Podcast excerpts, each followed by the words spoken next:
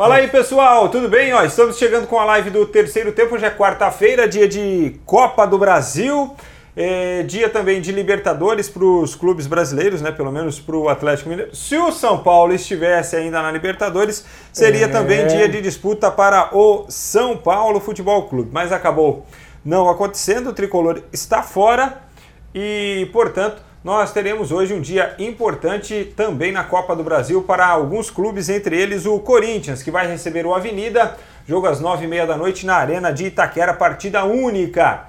Venceu, avançou nesta fase da Copa do Brasil. É, ontem nós tivemos Londrina e Paraná Clube, deu empate, empate. e nos pênaltis passou Londrina, porque é partida única, né? E qualquer empate leva a disputa para as penalidades. Nossa pergunta na live de hoje Lembrando que nós estamos ao vivo neste momento no Facebook do Terceiro Tempo, tá certo? facebook.com barra Terceiro Tempo. A pergunta de hoje é a seguinte, é melhor investir na base ou em medalhões? Porque é o seguinte, o Palmeiras renovou o contrato aí de Dudu e de Bruno Henrique, evitou o assédio chinês, etc, etc, deu aumento para os caras, só que agora Alexandre Matos foi para a Europa com a missão de negociar jogadores da base. Os alvos são Vitão, zagueiro, que é da seleção brasileira, e o Luan Cândido, também da seleção brasileira, os dois da seleção brasileira sub-20, o Vitão zagueiro, e o Luan Cândido, que é lateral, mas é muito habilidoso também e joga, atua como meia. Hoje eu diria que para o Palmeiras ele é mais meia do que lateral. Na seleção ainda é muito utilizado como é, lateral. E aí qual é a argumentação? Que o Palmeiras precisa negociar jogadores da base, já mandou o Papagaio, por exemplo, lá para o Atlético Mineiro com um valor é, fixado, né, caso o Atlético queira investir no jogador, é, para fazer caixa, para não sobrecarregar o caixa em função do aumento das despesas com a folha de pagamento para segurar justamente os medalhões. Então o Palmeiras privilegia jogadores que têm salário muito alto, investimento muito alto, porque o custo foi alto para trazer esses jogadores, tanto o Bruno Henrique quanto o Dudu lá atrás, né? o Dudu já está na quarta temporada no Palmeiras, mas não dá oportunidade para que os jogadores da base brilhem também no profissional, possam ter chances, oportunidades nesta equipe cheia de medalhões. Eu acho que o correto, viu, João Antônio, seria mesclar tudo isso, você ter esses, esses medalhões mas não ficar fazendo força aí para pagar salário multimilionário para os caras só para falar, não, a gente consegue é, é, combater o assédio do futebol chinês. Pô, eu acho que ninguém é insubstituível nessa vida. E acho que o Palmeiras deveria dar mais oportunidades para jogadores da base. Mas esse não é um retrato só do Palmeiras. Muitas Sim. equipes acabam, em detrimento da base, privilegiando medalhões. João Antônio, boa tarde, tudo Olha, bem? Olha, Frank, boa tarde, boa tarde para os amigos que nos acompanham em mais essa live, né? É, e eu não gosto muito de ficar em cima do muro, não é isso. É que tem algumas perguntas, e claro que a pergunta é, é feita para que você possa responder, cada um tem uma opinião, e você vai é, dar sua opinião com o seu viés, com a sua visão. Eu acho que aquela história é, é, do, da, daquele comercial que vende mais porque é fresquinho ou se é fresquinho porque vende mais. Então, aquilo que você falou, Frank, eu acho que tem que ser uma mescla. Porque se você encher de jogador da base num time que não está estruturado, num time que é, não está bem, que nem agora o São Paulo, por exemplo. São Paulo tem uma base muito boa. E também, quando a gente fala de Palmeiras, fala de São Paulo. São Paulo negocia muito jogador que não passa pelo time de cima. Acabou de vender agora o zagueiro que foi campeão e capitão da Copa São Paulo, da Copinha. O, São Paulo vendeu o David Neres, que jogou muito pouco no time principal. Já se fala aí na venda de outros jogadores, o próprio Anthony estaria já é, é, sendo olhado aí pelo futebol do exterior e mais outros jogadores do São Paulo. Então é, é mais ou menos isso, embora o São Paulo é, é precise e até é, aproveita mais os atletas de base. Mas, sabe, é muito difícil, porque aí se você pensar, se você voltar no tempo e você pensar, você vai ter algumas equipes que se deram bem é, com os jogadores da base. Mas claro que é um trabalho que tem que ser muito bem feito, tem que ter também os jogadores mais experientes para dar esse respaldo, e não é toda hora que dá certo. Então aí você lembra do Santos. O Santos foi um caso atípico. O Santos deu certo aí em três gerações, embora a primeira dos meninos da Vila, é, eles não tinham muita coisa da Vila, né? Porque o Juari veio do Rio de Janeiro, o João Paulo veio do Rio de Janeiro, o Nilton Batata já não era menino e veio do Paraná, mas tinha o Pita, E tinham outros jogadores que não chegavam a ser titulares, mas ajudaram o grupo, como Zé Carlos, Toninho Vieira, Gilberto Costa, Claudinho, Célio. Então eram os meninos da vila, com alguns meninos que vieram de fora, mas o Santos teve que lançar naquela época esse time porque não tinha dinheiro e estava em crise. Deu certo. Aí lançou Robinho e Diego, o Paulo Almeida, a Elana, a gente, Elano também, o Renato não são do Santos, vieram é, novos, né? Mas também deu certo. E aí deu certo, aí é outra história. Paulo, Gan, Paulo Henrique Ganso, Neymar também, uma outra, uma outra geração que deu certo. Santos parece que isso aí acontece de, de, tempos em tempos lá e dá certo. O São Paulo montou aquela geração dos, dos menudos, com Silas, Miller, é, com, com o Sidney, o, o, Flamengo, aquela geração de Zico, é, 70% do time foi formado na Gávea. Leandro, Júnior, é, Rondinelli, o Zico, o Adílio, o Andrade. Quer dizer, é, mas é, é, sazonal, é de vez em quando que isso está certo. Porque você não pode colocar também esse monte de jogador é, é, juvenil que sai do, dos times de base, das categorias de base, quando a coisa não vai bem. Porque a tendência deles afundarem junto é muito grande. Então eu acho que essa mescla é importante. Só que você gasta tanto dinheiro nas categorias de base e não usar esses jogadores, eu acho um contrassenso. Que é o que acontece com o Palmeiras. Você tem aí vários jogadores de um bom nível. Palmeiras ganhou tudo no sub-20 no ano passado, ganhou muitos campeonatos, e você não vê nenhum jogador entrando na equipe. Então eu acho que isso é errado. E é mais uma coisa que, que, é, é que tem que ser revista no Palmeiras como aquilo que a gente já falou, contratações milionárias sem ter a certeza que vai dar certo. Ninguém tem certeza de contratação nenhuma, mas tem alguns que você tem muito mais incerteza, como eu já disse, Carlos Eduardo, o próprio Borja, que veio depois fazer alguns gols em alguns jogos e nunca ninguém tinha visto ele jogar antes. Então o Palmeiras gasta muito é, com alguns jogadores. Pô, será que não tem um jogador melhor do que esse Carlos Eduardo na base? Será que não tem? Será que o Vitinho, é, com chances e jogando num time que é, vai dar um respaldo para ele, ele não ia jogar mais do que esse Carlos Eduardo, que veio por 26 milhões de reais? Então eu acho que o Palmeiras erra, o São Paulo é, também erra, podia aproveitar mais jogadores, só que a situação é diferente. Eu vejo que hoje o São Paulo está numa uma condição mais complicada para lançar vários jovens do time. Porque a tendência é, se não der certo, afundar todo mundo. E aí ele perde o jogador jovem e perde a chance de vender e fazer um bom negócio, porque a partir do momento que ele não deu certo, no primeiro momento, muita gente tira o pé e não vai querer contratar. Mas o Palmeiras não. O Palmeiras, eu acho que essa era a hora do Palmeiras ir usando aos poucos os seus jogadores das equipes de base e não está fazendo isso. Bom, antes de começar a ler aqui a, as perguntas, eu já informo que perdi algumas aqui porque elas subiram, ficaram para trás e aí eu tive que sair para fazer um outro procedimento. Quando você volta para a tela, ela já tem um número menor de comentários, mas depois a gente responde tudo. É, o Alexandre Oliveira, para mim tem que mesclar base com medalhão. Hoje os jogadores só querem saber de Europa. O Rucélio da Silva Torres, o Frank, a base não é vendida logo para o exterior, não fica no clube quando se destacam.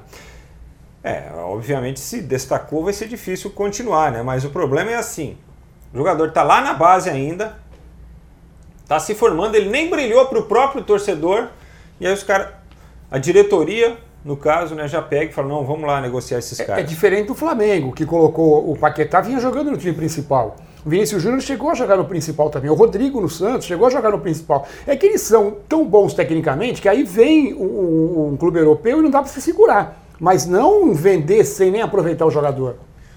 O Fergaldi está falando aqui de uma informação da ESPN de que o Pato, o São Paulo teria desistido do Pato e os setoristas lá mesmo. Olha, aí é problema deles. O que eu sei a respeito do Pato é o seguinte, que ele não é prioridade para o São Paulo, não nesse momento. Se ele quiser é, voltar e tiver essa possibilidade, tudo bem, mas ele não, não chega a ser prioridade, não, viu, o, Fer? Pedro Maravelli, gerações de meninos da vila nunca foram obra, obra do acaso, da, de, de necessidade sim.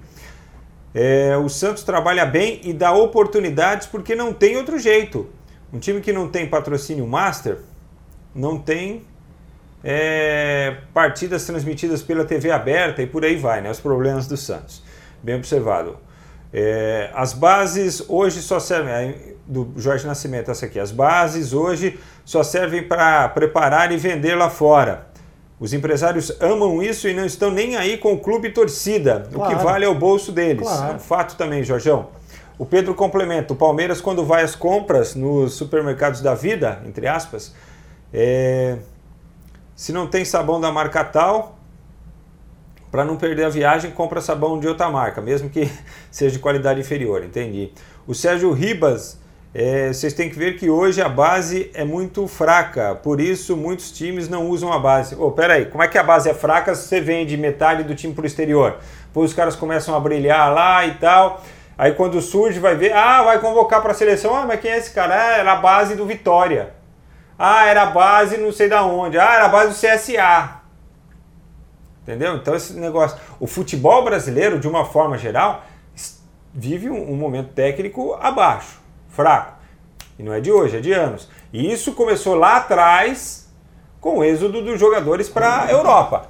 À medida que os nossos jogadores foram sendo negociados com a Europa, evidentemente que se enfraquece aqui. Por quê? Porque os melhores saem daqui para jogar lá. Teve uma época que não era assim, mas aí teve uma época que passou a ser desse jeito. E agora o que, que, que acontece? É, como praticamente dos profissionais, os caras que estão lá em cima, todos já vazam para o exterior, começaram a pegar os, os moleques da base. Então eles nem chegam para o profissional e já vão para o exterior. Ou seja, a tendência é que enfraqueça ainda mais tecnicamente o futebol brasileiro. E outra coisa, né, Frank? A gente está falando aqui, é, é, existem é, duas formas de se ver esse negócio. A gente está falando, e quando o Frank colocou essa pergunta, é, a gente falou num primeiro momento de Palmeiras, e logo em seguida eu já falei de São Paulo, falei do Santos. É, quando o, o, Frank fala que o, o, Vitória vende jogador, o CSA vende jogador porque é da base, esses clubes eles não têm realmente dinheiro. Eles não têm a mínima chance de segurar um jogador desse, mesmo que ele tenha 17, 18 anos, porque esses clubes precisam desse dinheiro para sobreviver. O que a gente está falando é de um Palmeiras. Não, mas eu um falei isso como um fato que não existia antes, entendeu? Sim, sim. É de buscar o jogador da base. Se tem o Vitória e o CSA como. Não, não, mas eu, o que eu estou querendo dizer, Frank, é que esses clubes, eles não conseguem segurar o jogador. Eu sei. E aí, aí é lógico que sabe, tem que vender, tem que fazer negócio. O que a gente está falando é que um Palmeiras, um São Paulo, um Corinthians deviam aproveitar mais jogadores da base porque eles fazem um trabalho muito bom de base de repente Corinthians toda hora tá na final da Copinha. São Paulo toda hora tá na final da Copinha. Palmeiras, a gente falou, ganhou tudo ano passado. Os times cariocas têm uma base boa, Fluminense tem uma base boa. Então, não é só usar quando tem necessidade, porque é o que o nosso amigo falou. Quando tem necessidade, a tendência é não dar certo. Quando você coloca de afogadilho. É, o Natal Alves Barreto tá na bronca aqui com o Leco. Ele diz: Fora Leco! São Paulo toma. Hum. Ele escreveu Meda, mas não é. Faltou um R é. no meio, né? É, o Natal. É, o Russelli diz aqui, ó, o que, vocês acham do Leco, diretor do São Paulo? É o culpado da crise do tricolor? Eu acho que ele, ele tem responsabilidade como presidente do clube, mas não é só ele. Evidentemente que as ações mais determinantes partem da presidência, como por exemplo, quem que você vai colocar na diretoria, quantos diretores você vai ter, qual vai ser a função de cada um, é, quem é que vai ser o técnico, por que, que você mandou o técnico embora, por que, que ele não ficou, por que, que você optou por A, por B, por C. Então, assim, responsabilidade dele é grande. E eu acho que ele é um péssimo gestor mesmo. É... O Silvio Oliveira está assistindo a gente e. E o Jorge Nascimento também. Bom, hoje tem Copa do Brasil, né, João Antônio? Hoje é o Corinthians jogando contra o Avenida aqui, a mesma equipe que jogou lá contra a equipe do São Paulo no fim de semana, que venceu o clássico, então ele mantém o time. O Jadson tá fora mesmo, mantém Pedrinho, mantém Cleison, Wagner Love banco de reservas e o Sornosa talvez como grande esperança aí também a mesma zaga, João. Eu acho que é, é muito importante esse jogo para o Corinthians. Eu acho que esse jogo é, é, não digo fundamental, fundamental na competição, porque você não pode ser eliminado pelo Avenida, com todo respeito a Santa Cruz do Sul, a Avenida, que é um time de muita tradição por lá. Agora, o, o Corinthians, ele pela primeira vez no ano vai repetir a, a escalação. E isso é importante, é legal. O, time, o, técnico tem que dar uma cara ao time. Ainda mais quando você ainda não está naquela correria de jogo quarta, domingo, quarta, domingo, em duas competições importantes, como vai ser na época do brasileiro. Então, você dá uma cara. O Sornosa, eu vejo que ele e o Jadson para jogar juntos vai ser muito complicado. Então eu acho que o Sornosa ganhou esse respiro de jogar sem o Jadson e está aparecendo. Ele é o maior assistente do Corinthians até aqui na temporada.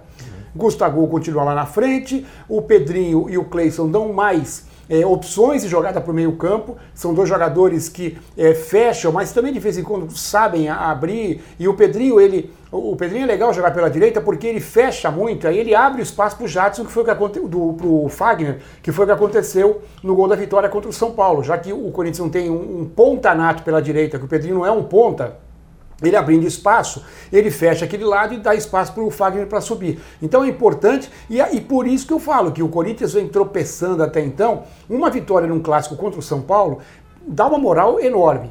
Mantém o time. Então hoje tem que ser uma vitória convincente contra a Avenida. Acho, contra a Avenida. É, é, e, e, ninguém fale, ah, já está classificado, porque temos que lembrar que contra o Ferroviário do Ceará, o Corinthians jogou é, no seu campo, porque jogou em casa, só tinha torcedor do Corinthians, e tropeçou, empatou 2 a 2 tomou um sufoco no final e quase foi eliminado.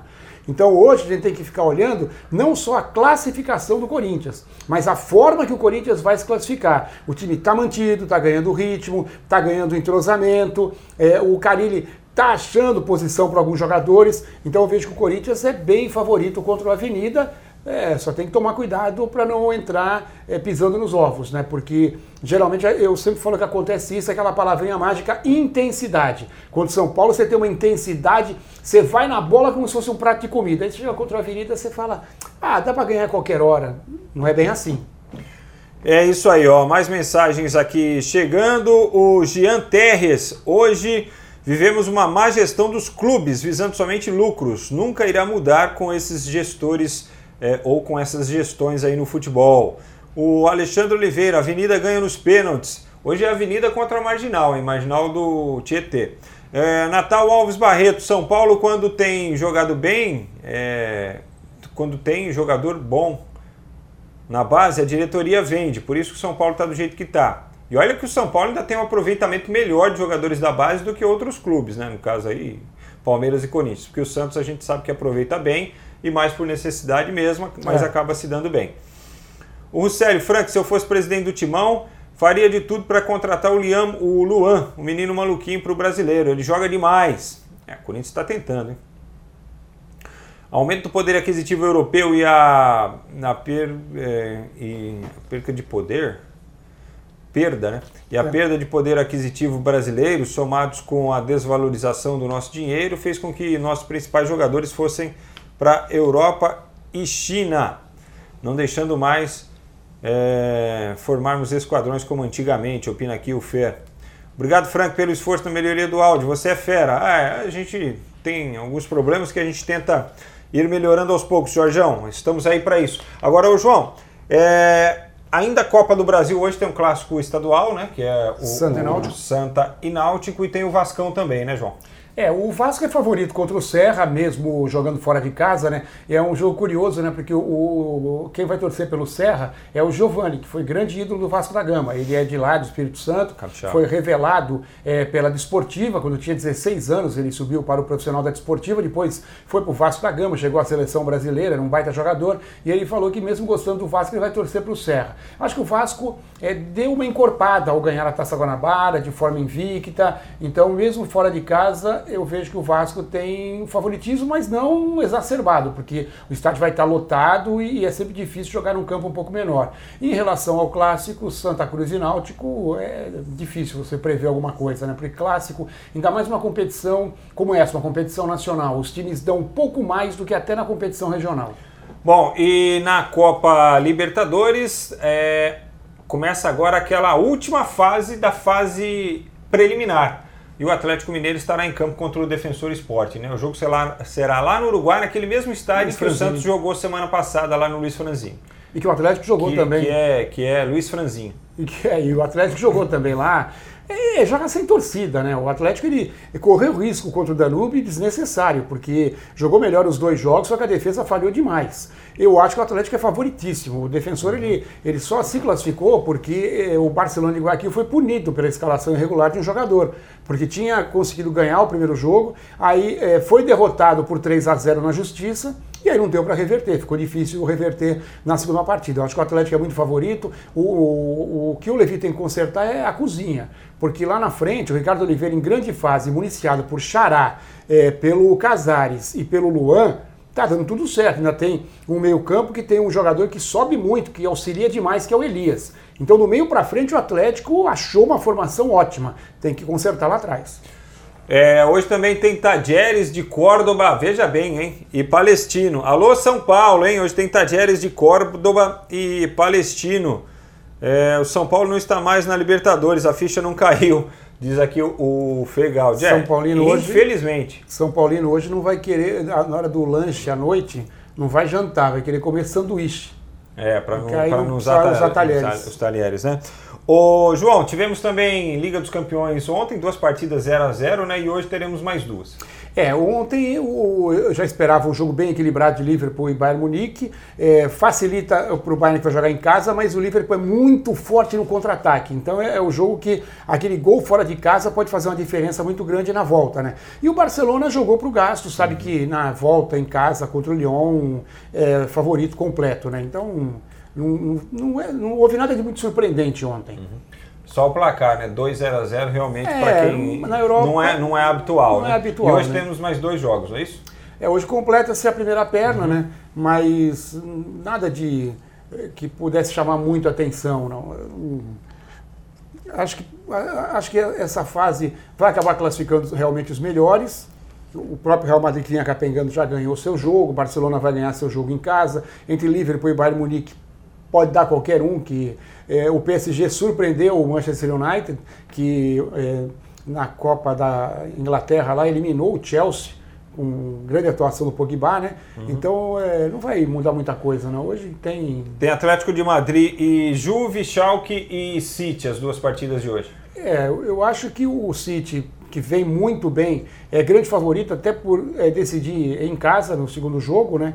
E o Atlético de Madrid e Juventus eu sei, eu, eu, a Juventus joga em casa no segundo jogo, tem Cristiano Ronaldo, mas olha, se tivesse que apostar uma zebrinha nessa fase da Liga dos Campeões, eu podia apostar no Atlético de Madrid. Como é, como é que foi a Chapecoense ontem na Sul-Americana? Não gostei, não gostei. Acho que a Chapecoense, se não melhorar e muito o time, é, quando entrar no Campeonato Brasileiro, vai sofrer que nem o ano passado, é, entrar muito mais preocupada em não cair do que propriamente é, em chegar numa é, Libertadores nem pensarem, mas chegaram uma Sul-Americana, time fraco, o time é, ontem é, ficou com um a mais desde o primeiro tempo, empatou o jogo ainda no começo do segundo, mas depois chuveirinho na área para tudo quanto era lado, nenhuma jogada trabalhada, um ou outro chute de fora da área. Então faltou muita coisa para Chapecoense. Eu não esperava a eliminação para o União Caleira. Aí o, o, técnico no segundo tempo coloca o Claudinei, ele coloca o, o Alan Ruschel jogando no meio campo, Alan Ruschel. Eu acho que ele colocou mais o Ruschel para incendiar, para dar aquela dose que, ah, jogador que estava naquele acidente e tudo, porque ele entrou totalmente sem função no campo, sabe? Então eu vi uma equipe fraca da Chapecoense que vai sofrer no brasileiro. Bom, muito bem, João. E a Chapecoense passou ou ficou pelo caminho? Chapecoense ficou, é, ficou pelo caminho. O Caleira classificou, classificou né? Com porque por 1 a 1, que é, na ida tinha sido 0 a 0. Na ida foi 0 a 0, foi até um bom resultado fora de casa, embora a Chapecoense tivesse até mais chances. E ontem, sabe, tomou um gol do Walter Bow no primeiro tempo, empatou no começo do segundo, mas jogar é, 45 minutos ou 50 minutos com um a mais e não aproveitar e, e os laterais olhavam para a área, baixavam a cabeça e manda a bola para a área. Não tinha, não tinha jogada, não tinha trabalho. Aí ficou facilitando o trabalho da, da equipe do Lacalera. Lacalera. Legal. Ó, hoje é na Libertadores, então, tem o Tadieres e o Palestino, o Defensor Sporting e o Atlético Mineiro. Na Sul-Americana tem o Botafogo contra o Defensa e Justiça, partida da volta, uh, será nove e meia da noite lá na Argentina. Na Copa do Brasil, além de Corinthians e Avenida, Santa Cruz e Náutico, Serra e Vasco, tem também Luverdense e Figueirense. E principalmente também os dois jogos aí é, da Liga dos Campeões da Europa no fim da tarde com a, o Atlético de Madrid, a Juve, o Schalke e o Manchester City. Tem destaque olímpico também, João? É, vou trazer um destaque olímpico que foi importante. Né? O Brasil participou no final de semana, é, terminou é, ontem, começou no final de semana e terminou ontem, o torneio Stranja de boxe na Bulgária, um dos mais tradicionais da Europa. E o Brasil conquistou quatro medalhas sendo uma medalha de ouro. Uhum. Na decisão do ouro, na categoria peso leve, a Beatriz Ferreira, a Bia Ferreira, conseguiu uma vitória convincente contra a Agnes Alexiusson, que é sueca, e ganhou a medalha de ouro. As outras três medalhas foram de bronze no masculino. O Mosca Douglas Andrade, o leve Wanderson Oliveira e o pesado Abner Teixeira. Participação boa do Brasil nesse torneio, que é um torneio importante e é um torneio respeitado lá na Europa. Boa, João, muito legal. Ó, é, muito obrigado a todos que participaram da nossa live também aqui. É, tem mais algumas mensagens aqui, ó, do Igor Gomes, por exemplo. É, o Russelli pergunta, Frank, e o Luxemburgo, ninguém está interessado pro Brasileirão? Acho que não, hein? É, o Jorge Nascimento está perguntando do carrinho do João. Ó, o carrinho do João daqui a pouco vai estar numa entrevista com o Marcos, Michele, Marcos, Marcos Micheletti, Marcos Júnior Micheletti, nosso editor de automobilismo. Daqui a pouco, aliás, você entra lá no, no no terceirotempo.com.br para conferir as informações de automobilismo lá do, do Marcão, certo? Lá no Bela Máquina. E não é só a Fórmula 1. O é Igor Gomes, Paulinho, reserva e coordenador de aplausos no Madureira da Alemanha. Neres, no banco do Botafogo da Europa. Pedrinho, eterno banco e sem mercado na Europa. É ruim. E ruim é o Vini Deus. KKKKK. O Igor Gomes. Valeu, Igor. Obrigado pela mensagem, tá? É time do Macaé está sendo rebaixado, acho que foi o, Goitacazes, mas é um ou dois rebaixados lá no Rio de Janeiro. Rio de Janeiro de são dois rebaixados. O, o Goitacazes era o time do, do Atirson, né? Esse estava na cara que ia ser rebaixado. É... Frank, porque o Lucha está sem mercado, porque ninguém contrata ele. Olha, Russelli, eu acho que a gente acaba colhendo o que a gente planta, né? Infelizmente ficou marcado no mercado aí. O Luxemburgo de um técnico e eu acho que o Luxemburgo tem uma grande capacidade ainda, ele pode fazer bons trabalhos. Só que de um técnico estrategista, ele virou um técnico folclórico, não sei porquê. Não sei porquê, sinceramente. É, mas é isso, pessoal. Se gostou da nossa live, deixa aquele like maneiro aí pra gente. A gente promete voltar nesta quinta-feira analisando todos os resultados dos jogos que acontecerem nesta quarta-feira e projetando também as partidas desta quinta-feira, certo? E siga o terceiro tempo lá nas redes sociais e também no nosso canal no YouTube, que é o Terceiro Tempo TV, tá bom? Hoje foi meio enrolado aqui, mas saiu. Valeu, pessoal. Um abraço, hein? Até a próxima. Falou, mas estamos também, ó. Estamos também com o áudio disponível para você lá no, na, no SoundCloud, é só você procurar lá o Terceiro Tempo ou no terceirotempo.com.br. Às vezes você não consegue assistir né, o vídeo, tudo, mas puder ouvir, é, em instantes estará disponibilizado também o áudio da nossa live de hoje lá no terceirotempo.com.br e na nossa página no SoundCloud. Só tá não bom? dá para ver a cara que a gente faz quando critica alguém, né? Mas valeu, valeu gente. Até mais. Tchau, tchau. Tchau, tchau, Frank.